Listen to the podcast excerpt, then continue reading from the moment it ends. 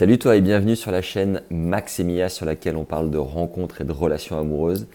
Et cette semaine, on parle d'une arme de séduction massive. Une arme qui m'a fait tomber amoureux dans ma précédente relation.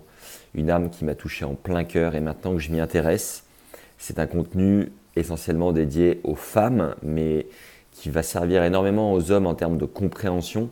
Maintenant que je me penche dessus, je comprends pourquoi ça a fait mouche chez moi, pourquoi ça m'a autant touché et comment ça m'a fait tomber amoureux. Déjà, on va partir euh, d'une information importante, c'est que 99% des hommes et des femmes sont faits exactement des mêmes gènes. Et en fait, ce qui nous différencie, c'est les 1% restants. Et ces 1% restants, on peut les négliger, mais si on y fait attention, au contraire, ça peut devenir une arme très très puissante et pour les hommes et pour les femmes en termes d'amour et en termes de séduction. En fait, c'est ces 1% qui font que nous sommes plus égaux, tout simplement. Et donc, accrochez-vous bien, euh, l'arme de séduction massive chez les femmes, roulement de tambour, c'est la féminité, tout simplement. En fait, c'est la différence entre euh, la douceur que peut avoir une femme par rapport à un homme, sa sensibilité, son écoute, son euh, oreille attentive, son non-jugement, euh, sa facilité à comprendre les choses, à discerner. Voilà, c'est tout ce qui fait la différence entre vraiment la douceur féminine et le côté un peu plus brut et déterminé au masculin, qui va nous permettre, nous, homme et que l'on va rechercher surtout chez une femme. Parce que c'est génial d'être euh, semblable, d'avoir des points communs, mais ce qu'on va rechercher avant toute chose, ça va être la différence, ce qu'on n'a pas chez nous dans notre caractère, ce qu'on n'a pas naturellement, euh, instinctivement.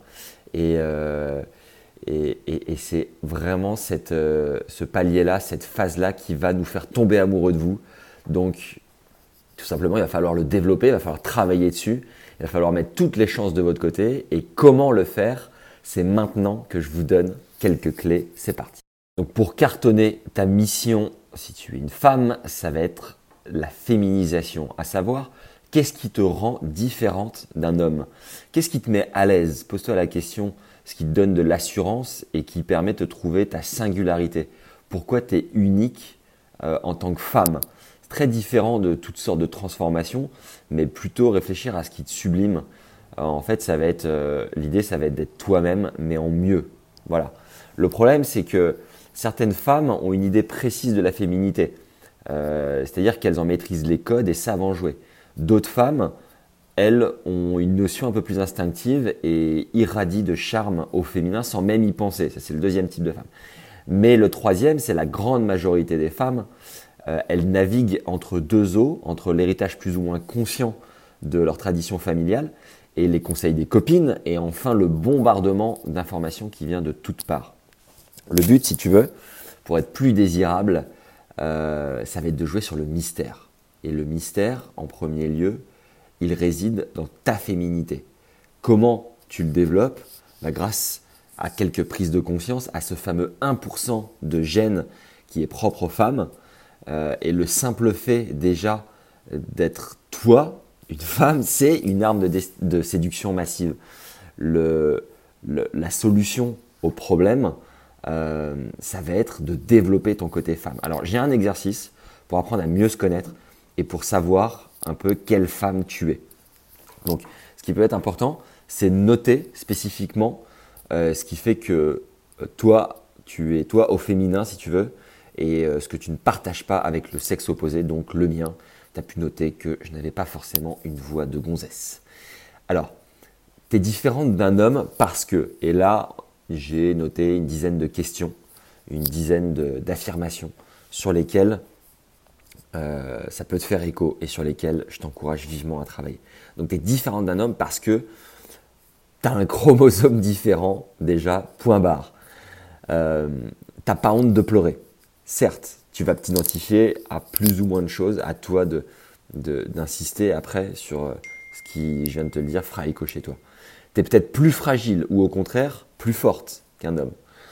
Euh, tu peux être enceinte. T'es pas du tout du genre bagarreuse. euh, tu as de l'intuition, une sorte de sixième sens. Euh, tu peux mettre un coup de rouge à lèvres et tu adores ça.